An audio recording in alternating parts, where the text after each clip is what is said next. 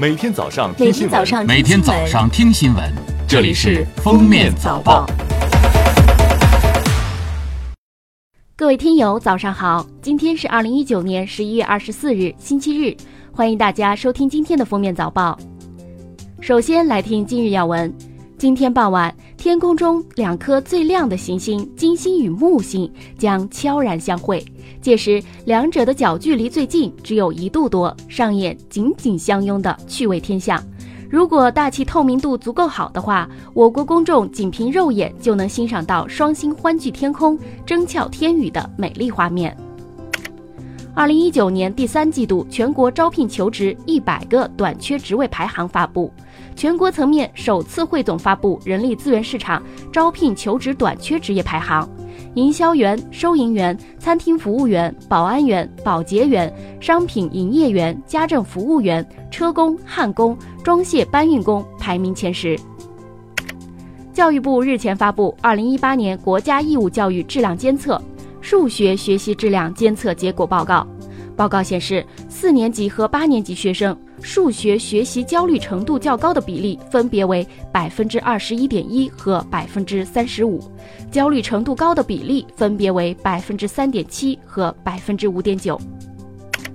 交通运输部近日会同国家发展改革委印发《关于深化道路运输价格改革的意见》，明确网约车平台公司调整定价机制或者动态加价机制，应至少提前七日向社会公布，将于二零二零年一月一日起施行。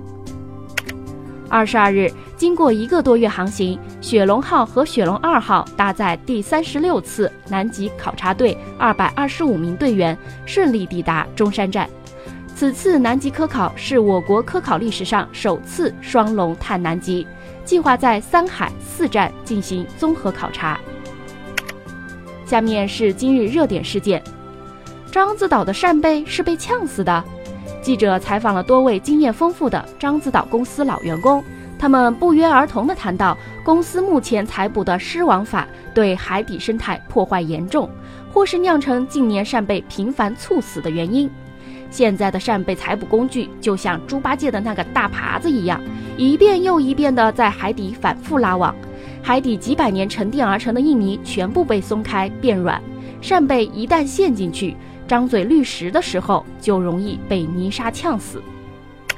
二零零九年，湖南怀化迎丰派出所在办理案件时，误将武汉市民佘红艳的身份信息录入了涉毒人员信息库。二零一二年，他在广州被派出所强制带走后，才知道儿时的邻居当时冒用了他的身份。二零一三年六月，怀化公安部门表示已经删除了错误信息，但二零一七年、二零一九年。佘红叶仍在遭遇被派出所强制带离、被交警注销驾照的情况。近日，他将怀化市公安局鹤城分局起诉至法院。截至目前，成都、杭州、重庆、武汉、西安、苏州、天津、南京、长沙、郑州、东莞、青岛、沈阳、宁波和昆明这十五座城市均对大学生敞开了大门。一些城市已经将落户门槛放宽至大专乃至中职毕业。各地政策的差异主要体现在落户是否需要先就业、需要多久的社保缴纳证明、是否有年龄上限的限制。近日。中国工程院副院长、中国医学科学院北京协和医院院长王晨驳斥了“熏肉不易烂”“吸烟预防老年痴呆”等吸烟益处的谣言段子。他强调，吸烟使老年人记忆力下降百分之四十一是有科学测算的，吸烟者不应被网络段子所蛊惑。最后来听国际要闻，近日世卫组织发布研究称。二零零一年至二零一六年，全国一百四十六个国家，超过百分之八十的青少年无法达成每天一小时的运动建议，其中女孩的运动量明显比男孩更低。专家建议，青少年每天应进行一小时中等到剧烈强度的体育锻炼，包括步行、骑自行车上下学和做游戏。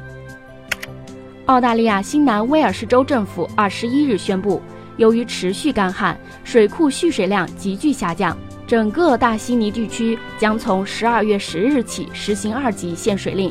这是该地区近十年来最严的限水令。在二级限水令下，居民只能在特定时间使用水桶或水壶给花园浇水，洗车也只能用水桶清洗或前往商业洗车场。不遵守规定的居民可能面临二百二十澳元（约合一千零八十元人民币）罚款，企业则可能面临五百五十澳元（约合两千六百五十元人民币）的罚款。美国国会众议院对四大科技巨头展开了反垄断调查，其中对苹果的调查涉及到了产品维修、软件商店苹果税等争议热点问题。苹果公司披露，在过去十年时间里，公司各种维修项目的运营成本已经超过了这些服务产生的收入。国会众议院还询问了客户首先在非授权维修点维修，而苹果后来拒绝维修这些设备的情况。